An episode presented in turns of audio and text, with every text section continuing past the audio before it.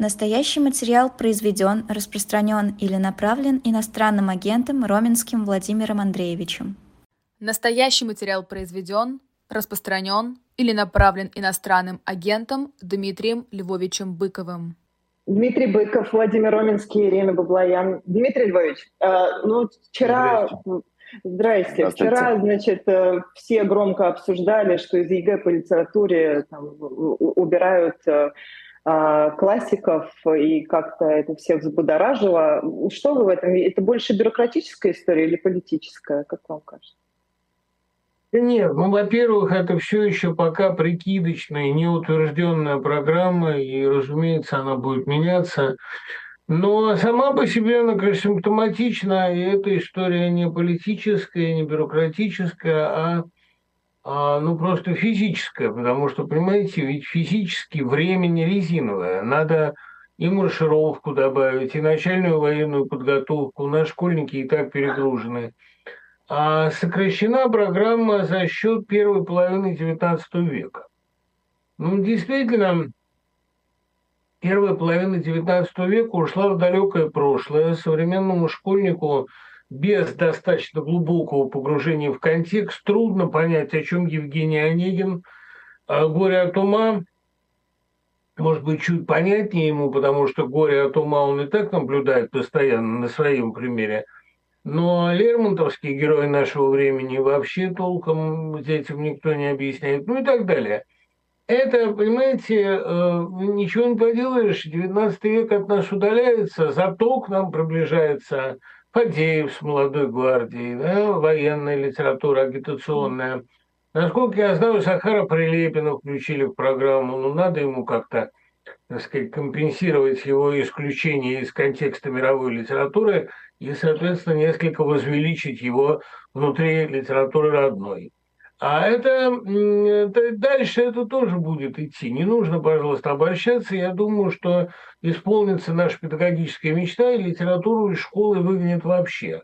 Оставят э, произведения производственного порядка, патриотического порядка и жизнеописание вождя. Красивую картину вы нарисовали. Удручающе а это, это моя давняя мечта, понимаете? Я же всегда надеялся, что в России наконец запретят а большую часть литературы, скажем, 20 века. Ведь это же неправильно, что архипелаг ГУЛАГ изучается в школе. Эту книгу надо давать на одну ночь.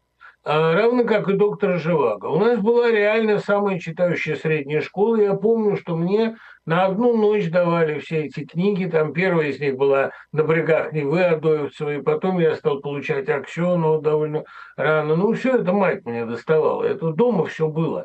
И мы читали очень много. Был анекдот, что для того, чтобы школьник прочел «Войну и мир», ее надо дать на ксероксе на две ночи, и он прочтет. Это, безусловно, так. Я считаю, что чем слаще запретный плод, тем у нас быстрее появятся, наконец, новые диссиденты. Ведь дети очень отзывчивые на любое навязывание. У них немедленно включается социальный протест. И уж, конечно, будьте уверены, никто не будет читать «Молодую гвардию». Они и «Мастера и Маргариту»-то не очень читали, когда ее включили в школьную программу. А «Молодую гвардию» даже я тогда не читал, потому что действительно очень плохо написано. Да. А, но вот смотрите, ведь при этом учащимся нужно будет продемонстрировать во время экзамена по ЕГЭ, в том числе сформированность гражданской позиции, уважение закона и правопорядка, патриотизм, гордость за настоящее многонационального народа России, идейная убежденность, готовность к служению и защите Отечества. А как, как это вообще это... можно сделать? Да. да, как это будет э, реализовано? Ну вот Андрей Перло нам это объяснил в своей рецензии на учебник Мединского. Есть у нас такой а, Андрей Перло, существо такое пропагандистское и историческое. Я не знаю, кто его, кто он по основной профессии, но он, э, рецензируя учебник Мединского, сказал, главная цель изучения истории во всем мире и во все времена одна – доказать, что нет Родины, кроме государства. То есть отождествление понятий государства и Родина. Вообще, я рискну сказать, что российская действительность, российская, условно говоря, идеология держится на двух китах. Первое – Родина выше истины. Второе – государство выше Родины. Вот эти два пункта и надо будет доказывать везде. Родина не может быть неправа. Государство надо сохранять любой ценой, и мы будем воевать с кем угодно, мы будем сажать кого угодно, мы будем совершать любые беззакония, прекрасно их сознавая, ради того, чтобы уцелело наше государство, та система государственного управления, которая гарантирует нашей Родине неизменность. А потому что мы без Родины ничто. Вообще любые попытки изменить Родину, реформировать ее, ну там, я не знаю, гуманизировать законодательство, например, да, или пенитенциарную систему, или отменить обвинительный уклон в судебных приговорах. Это все немедленно ведет к тому, что ледяной дом российской государственности начинает подтаивать. Этого нельзя. Обратите внимание, что главными врагами государства по учебнику Мединского выступают там, ну, например, Хрущев или Горбачев, люди, при которых больше выпускали, чем сажали. Вот на этом и основана новая идея – а это такой репрессивный уклон. Ну, просто это лишний раз доказывает, что Россия управляет такая сатанинская садистская секта, главная цель которой – мучение населения. Вот население должно продемонстрировать на ЕГЭ, что ему очень нравится это состояние. Ничего принципиально нового, уверяю вас, в этом нет. Это было при опричнине, это было при тайном приказе, это было при ВЧК, и это есть сейчас. А как вы думаете, у них получится? Ну и если судить, что у них очень мало времени, а времени у них действительно мало, ну, потому что система пошла в разнос, они не успеют подготовить по этой системе и по этим учебникам даже одно поколение школьников. Вы знаете, что у нас сейчас развелось очень много нытиков, которые говорят, ну, это навсегда. Сейчас Россия упала в объятия Китая, сейчас мы развернемся в сторону Китая, сейчас у нас весь фастфуд будет китайский, все машины будут китайские. А Китай, он уже не даст России пропасть.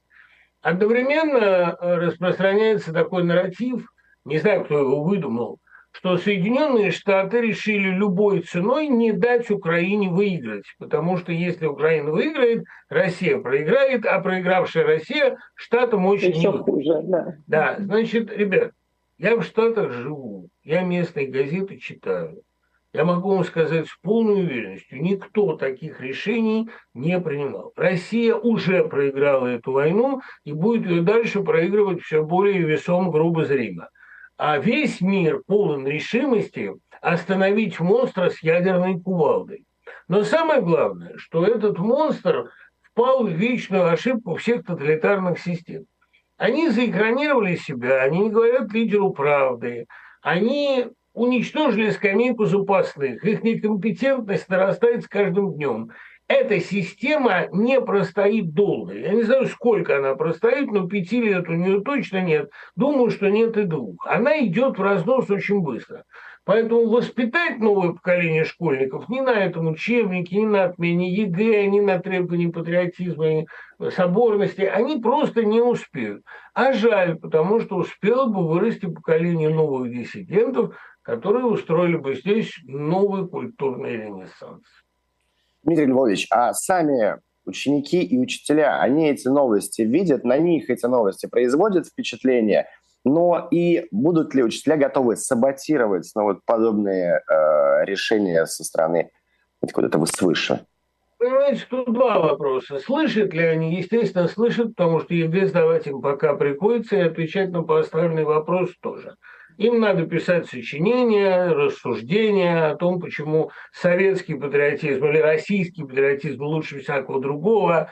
Ну, в общем, там, а, как сказано у поэта Анны Долгаревой, а, не пиши все-таки лишнего, потому что мы русские дети Всевышнего. Ну, тут, исходя из того, что мы русские дети Всевышнего.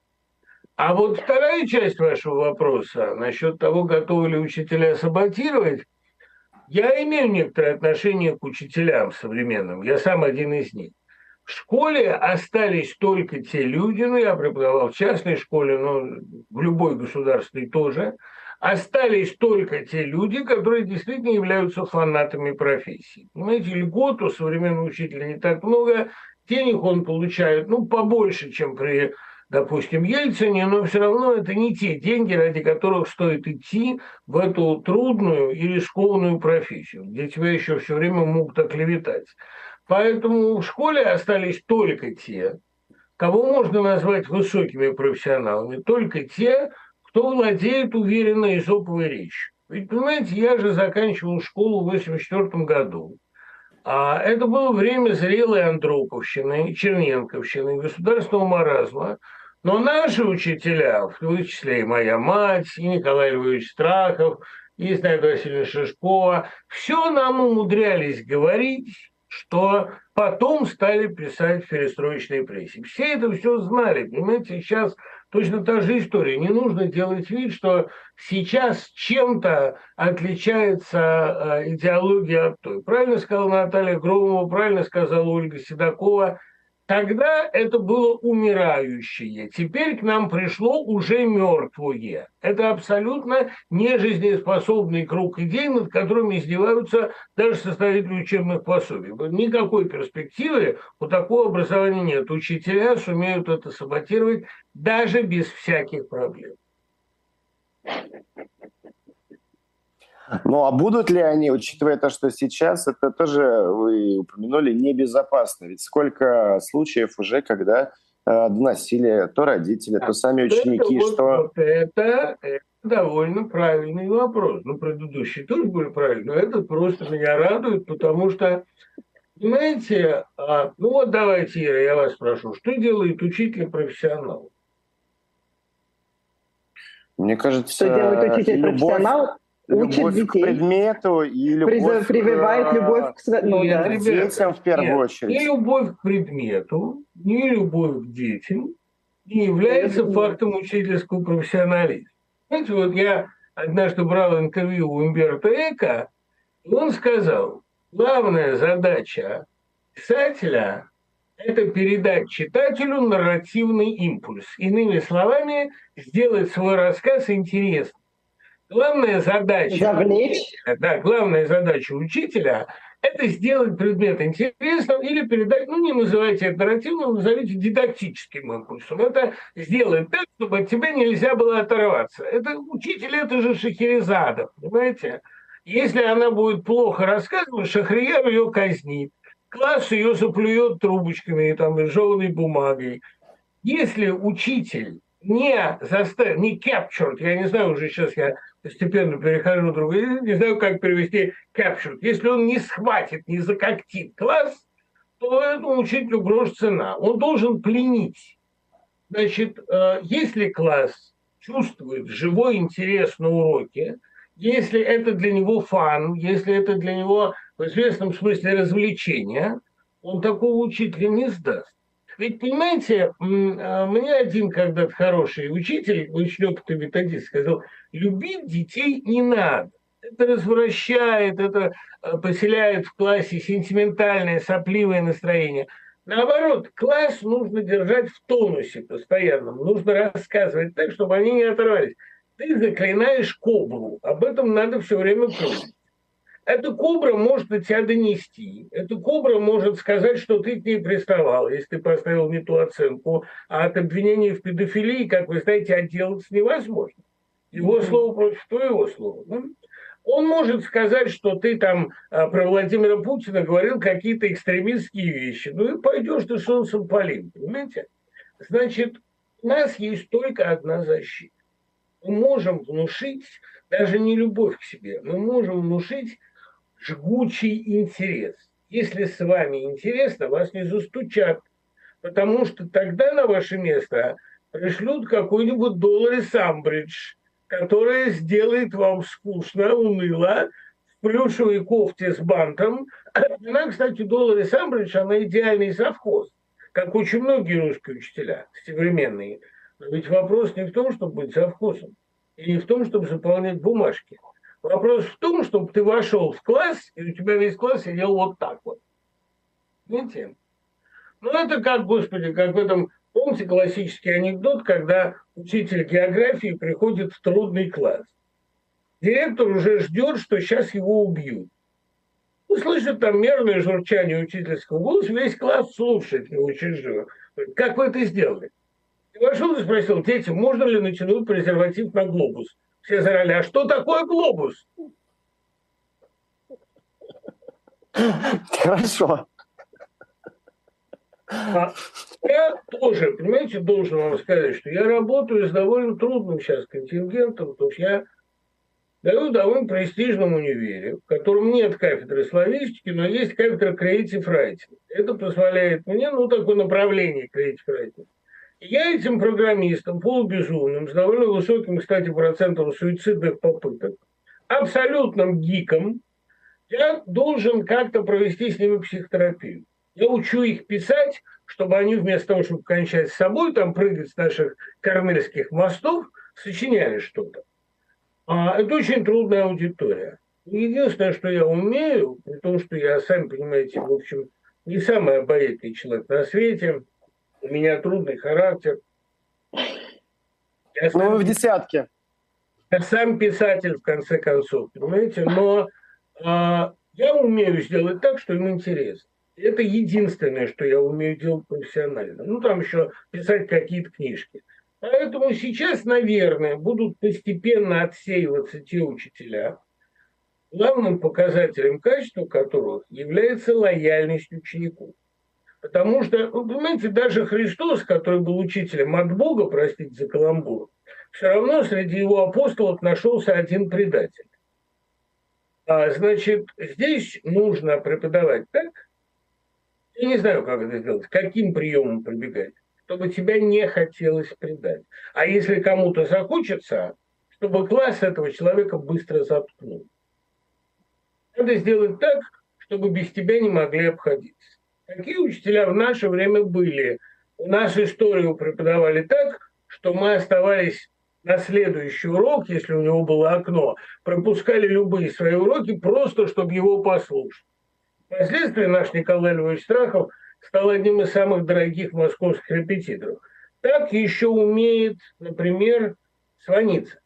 Тот же Сванинца долгое время был репетитором по истории, как и Володя Карамурза-старший. Да. Когда Сваница рассказывает про историю, вы не то, что окно отвлечься не можете. У вас ощущение, что вам сейчас откроют главную тайну жизни. Я у него довольно часто консультировался. Умение увлекательно рассказывать – это вообще в жизни довольно полезный навык. Вас, может быть, не сразу убьют. Дмитрий Львович, да, ты, ты, если хочешь эту тему продолжить конкретно, то продолжи. Я, я, хотел, про, я хотел про учителей, ведь э, вы говорите, что остались ну, вот те, которые действительно готовы, ну, которые, это важно, мотивированы. А я ведь вспоминаю, что именно учителя зачастую те люди, которые работают в избирательных комиссиях. Это именно те люди, которые потом либо зачастую в лучшем случае просто отворачиваются и на какие-то нарушения не обращают внимания, а иногда они лично своими руками пачки бюллетеней просто в урны вкидывают. Мы это тоже ну, ну, есть, ну, есть некоторый процент учителей, которые таким образом покупают себе право работать. Но вы понимаете, есть же и те, это есть контрпримеры, которые уволились, когда их заставили проводить эти классные часы. Вот только что, пожалуйста, в Сибири была такая история.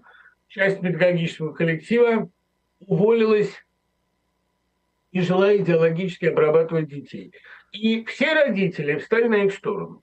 Ведь, понимаете, в моей собственной жизненной практике в одной из моих школ была история – когда только-только началась протестная активность 2012 года, естественно, там стали на меня постукивать отдельные родители э, такие. Это, было, это была довольно школа посредственная, не золотое сечение, другая. И меня решили убрать из этой школы, потому что зачем им такой учитель проблемный? Все дети отказались заходить в класс, была сидящая забастовка. Они меня спасли, потому что им со мной было интересно. И опять-таки, они меня не любили, они были корыстными. Им нравилось иметь со мной дело, а пришлют вместо меня как вот дурака, я же никогда еще и троек не ставил. У меня всегда были пятерки и четверки, потому что я считаю, что за литературу тройку ставить нельзя. Человек прочел, спасибо, до свидания. То есть у меня нету эм, жесткого подхода, и, может быть, поэтому они меня как-то терпели. Но больше вам скажу. Э, изображать учителей как покорное стадо, которое, значит, в наблюдательных комиссиях подписывает любые бюллетени, это неверно. Сегодня быть учителем, ребят, особенно гуманитарных дисциплин, которые под двойным ударом идеологическим, это уже довольно серьезный челлендж, понимаете, довольно серьезный вызов. Человек, который остается в школе и при всем при этом продолжает работать с детьми, это уже кремень. Поэтому я не думаю как-то, что образ такой тупой училки на все согласный, он продолжает оставаться доминирующим. Я думаю просто, что пора создавать политическую партию учителей, о чем долго шли разговоры. И эта партия может оказаться самой прогрессивной в стране. Сейчас вряд ли. Но ведь мы же понимаем с вами, что скоро нам реальные политические партии понадобятся. И вот в такую партию, ребята, я бы вступил с большим удовольствием, потому что если я вот думаю о каких-то своих э, ну, идентификациях первичных, назвать себя писателем как-то не очень прилично, а журналистики больше нет. Я учительский сын и учитель. И это не та профессия, которой я стыжусь. Ну, вы прям ситуацию описали, прям словно из э, фильма с Робином Уильямсом «Общество мертвых поэтов». Ну, «Общество мертвых поэтов» довольно плохой фильм. Про, ну, то есть я люблю Питера Уира, что я такое говорю, но это фильм методически очень глупый, потому что вырывать из учебника страницы и говорить, ну, это варварство, что там говорить. Я уже и говорю о том, что... Ну, у всех свои методы преподавания. Свои методы, но доведение учащихся до самоубийства – это неправильно. Понимаете, хотя довел не он, но ты должен купировать такую ситуацию в классе. А фильм «Общество мертвых поэтов» там действительно подлинный учитель, описан жив, кстати. Это довольно интересный методист, но это рискованный методист. Я бы не рискнул так учить детей. Лучший фильм о педагогике – это «Доживем до понедельника». Я вам всем тоже хочу сказать, ребята, мы доживем до понедельника. Нас не такие люди гнобили.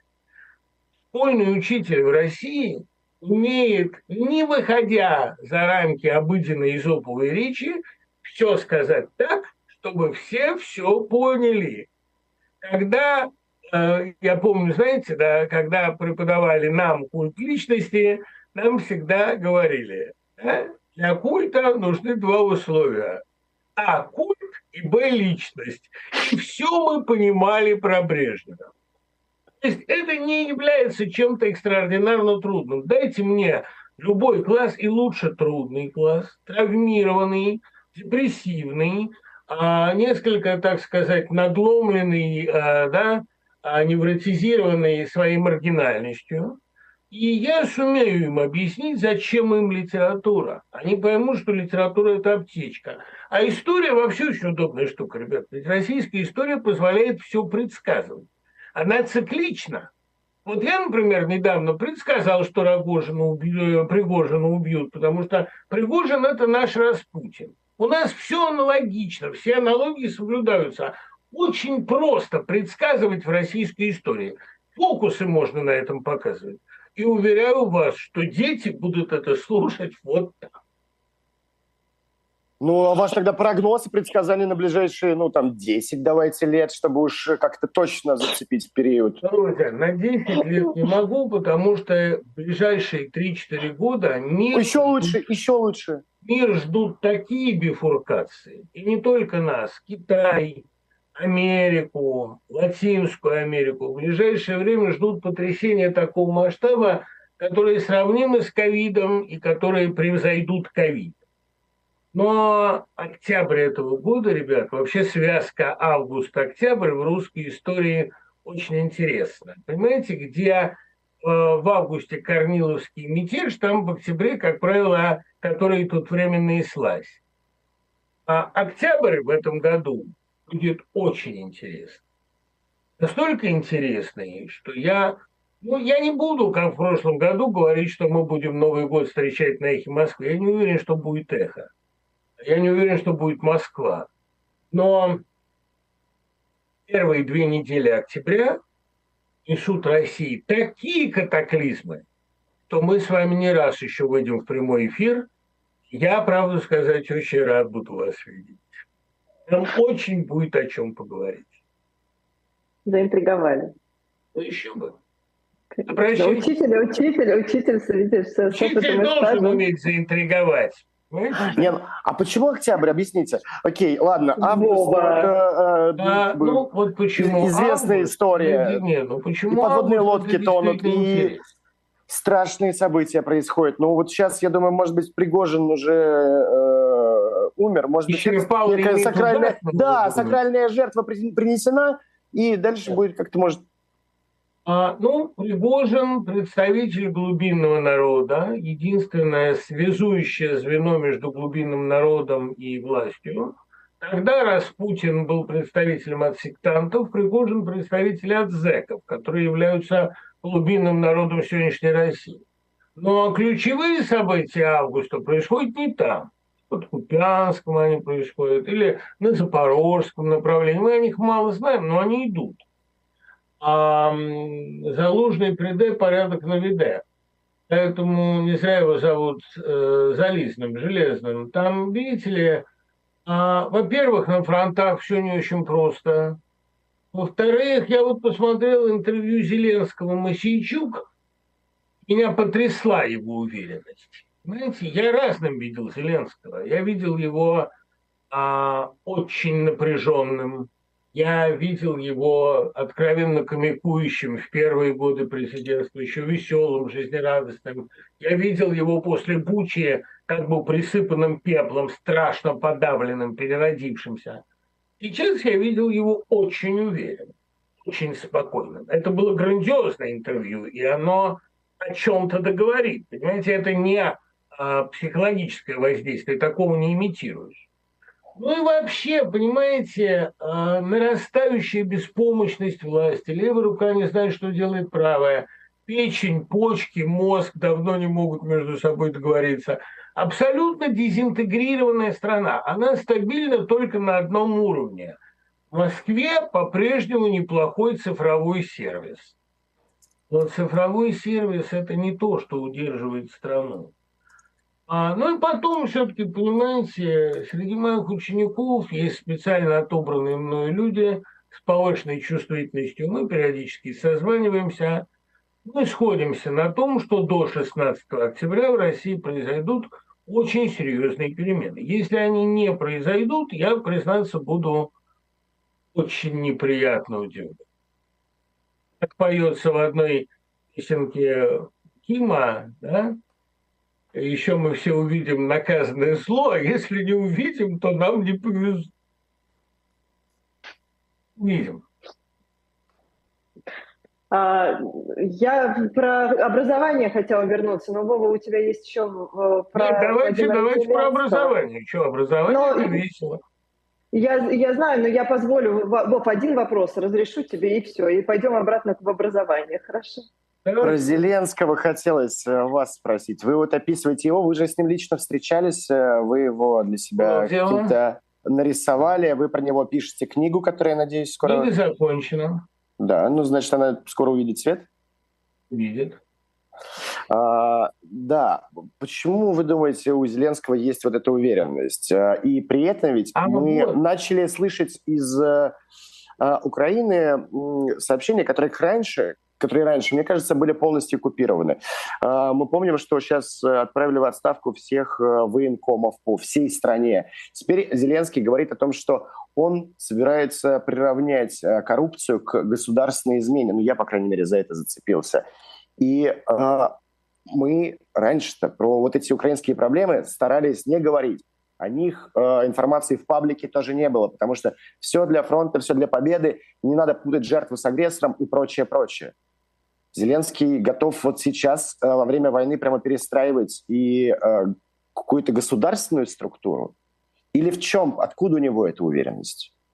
Понимаете, какая штука? А, большая война, большая моральная победа. Я думаю, что моральная победа ни у кого не вызывает сомнений.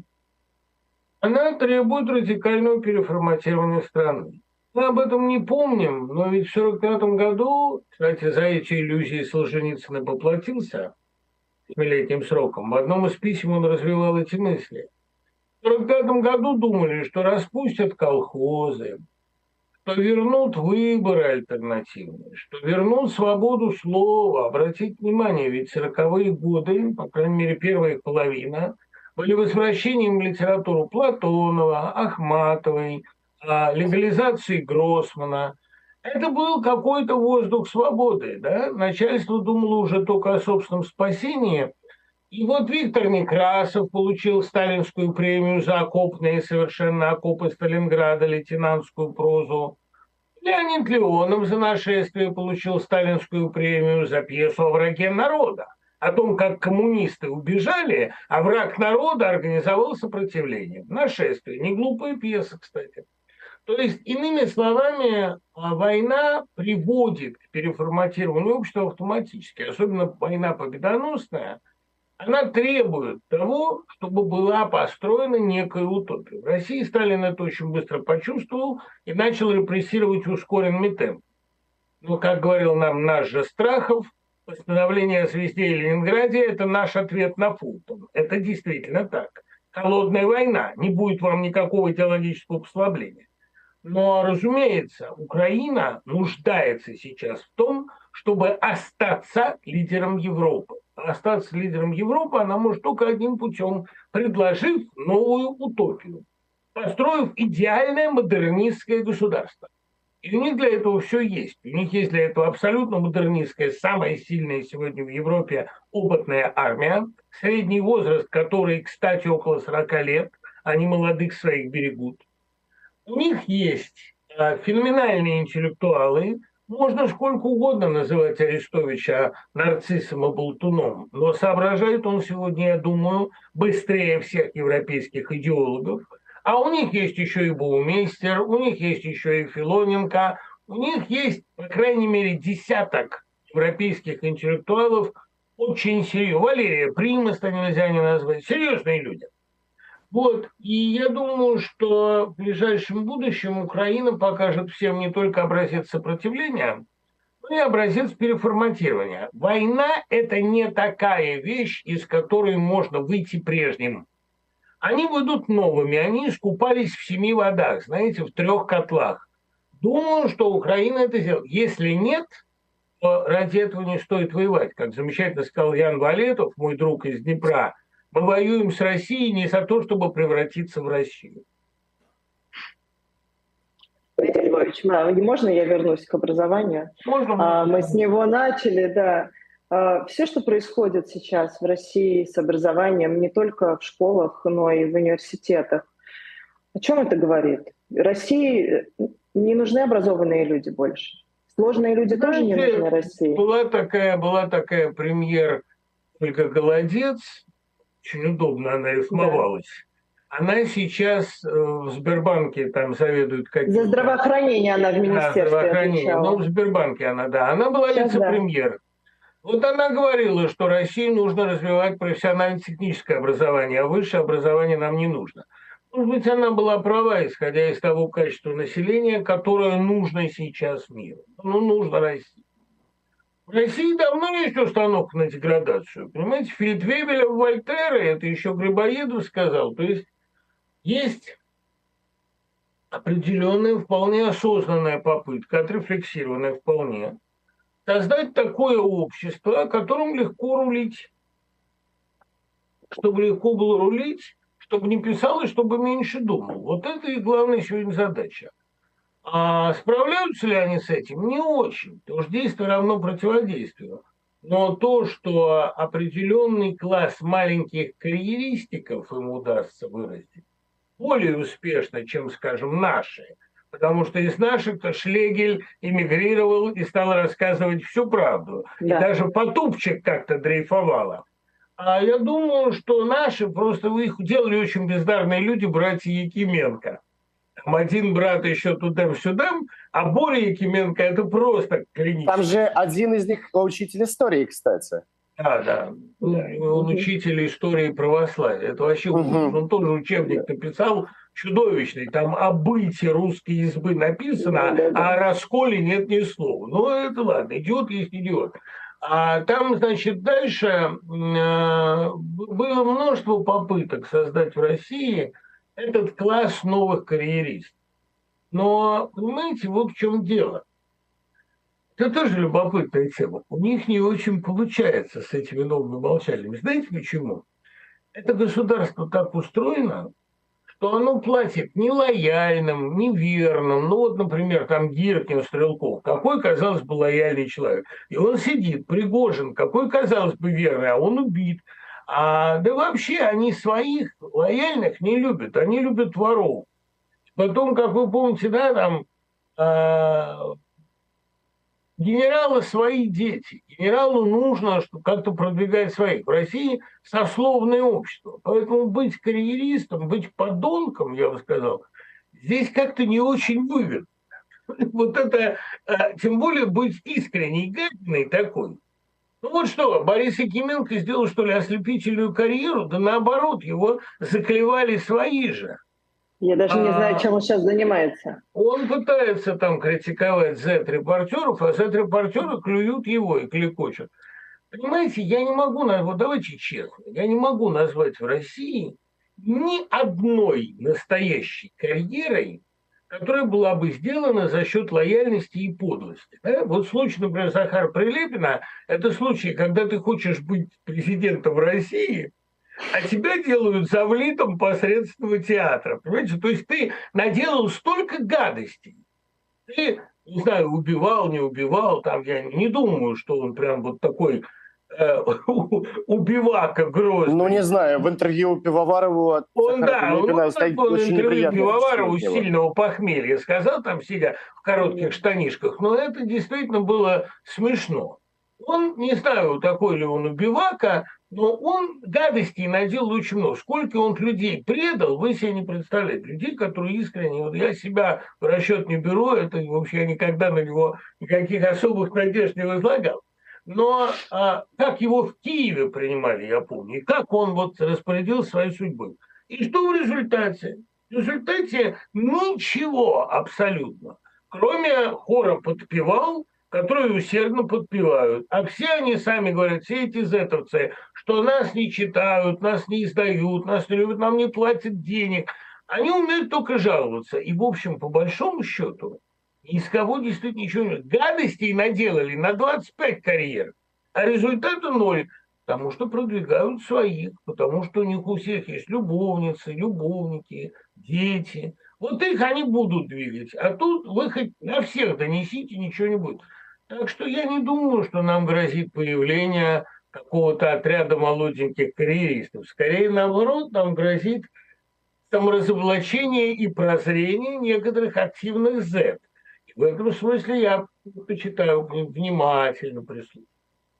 Слушайте, а когда они разучились вообще с молодежью работать? И неужели нельзя найти какого-то хотя бы талантливого пропагандиста, который нащупает какой-то нерв, что ли? Ну, Леркин, Они все силы. У них, же, у них же очень простой принцип. Сделать умную пропаганду не составляет никакой штуки. Это легко. Абсолютно. Им не нужна, но им совершенно не нужна умная пропаганда. У них принцип «жрите нас такими». Это как у Толстого, но они же не читали Толстого, у них сказано про Наташу Ростову, она не удостаивает быть умной. Вот они не удостаивают быть умными. Жрите нас такими. Топорно, грубо работаем. Врем в глаза, в глаза врем. Сегодня говорит, нет такой организации Вагнер, завтра говорит, есть такая организация Вагнер, и забывает, на какой руке у него часы. Это они пишут, клоун Зеленский позирует в самолете. Он-то хоть позирует в самолете. Ему дали самолет. А этот клоун забыл, на какой руке он часы носит, понимаете, да? Или где у него Песков. Все спрашивают, где Песков? Распался на тысячу кусков. Над ними ржут же все. Они не удостаивают быть умными. Это тоже довольно простой такой принцип. Но, в общем, эм, чему я и считаю, что у них ничего... Работать с молодежью на самом деле весело и интересно. Это мать моя все говорит, что мы вечно говорим, что работа учителя каторжная. Да работа учителя самая веселая. Ты всегда с молодежью, у тебя всегда кровь играет, ты всегда что-то веселое придумываешь. У меня мать в реанимации лежала, и то все медсестры заслушивались, как она рассказывала. Работа учителя – это почти рецепт вечной молодости. Школы омывают душу.